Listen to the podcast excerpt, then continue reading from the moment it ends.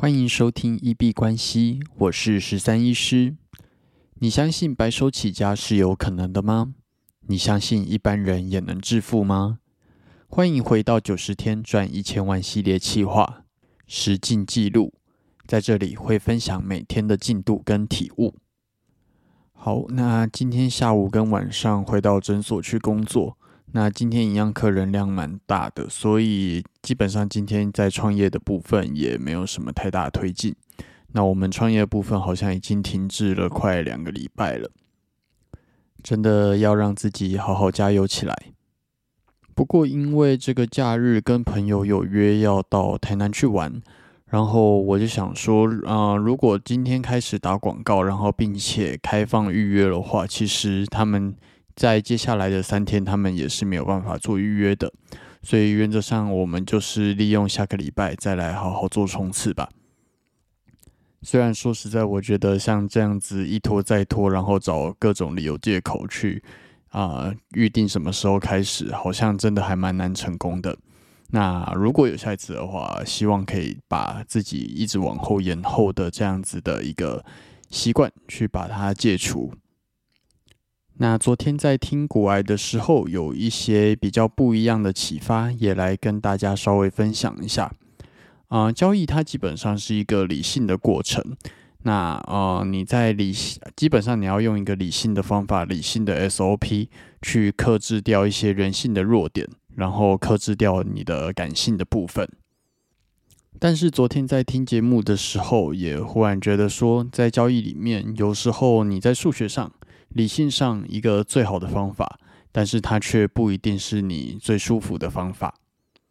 这个世界上并不存在一个最好的交易方法或者是投资方法，只有这个方法它到底适不适合你。我觉得大家可以稍微想一下这一点。所以或许我们也还是在理性跟感性之间的光谱去做一个拔河跟寻找平衡的动作。其实啊，越做越久之后，就真的会觉得世界上没有什么事情是一定的，不是非黑即白，它永远中都会有中间的灰色地带。那这其实就很像古埃的那本书《灰阶思考》里面不断在提的。那要如何去其中找到平衡？我觉得是要一辈子不断探索的课题。最近 Parkes 好像蛮常聊到这个议题的。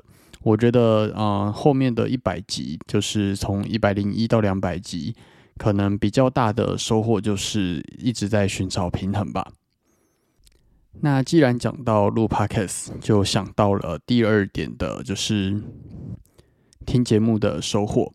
那第二点是，国外在 Q&A 里面有提到说，啊，稳定偏高品质的输出，其实远比不稳定但是偶尔超高品质的输出还要更困难。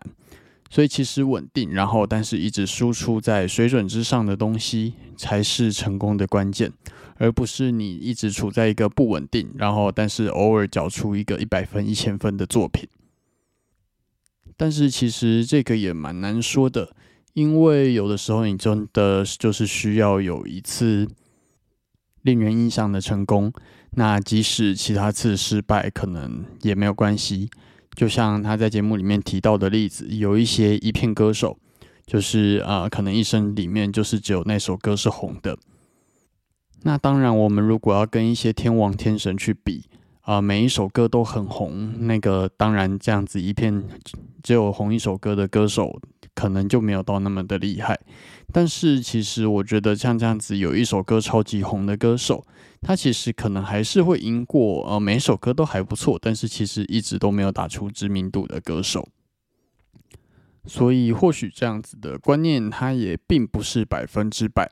但是至少在做 podcast 这个部分，我觉得无论是 podcast 或者是部落格啊，我自己我比较深的感受就是，确实你一直输出中上等级的产品。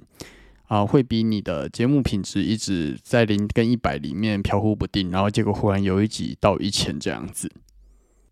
我自己比较希望是一个固定品质的输出啦。好，那今天好像想不到什么特别的话题可以聊，我们今天就先聊到这边吧。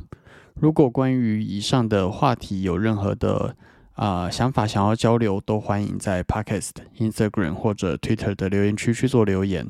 那有看到不错的意见，再上来跟大家做分享。那我们今天就先聊到这里。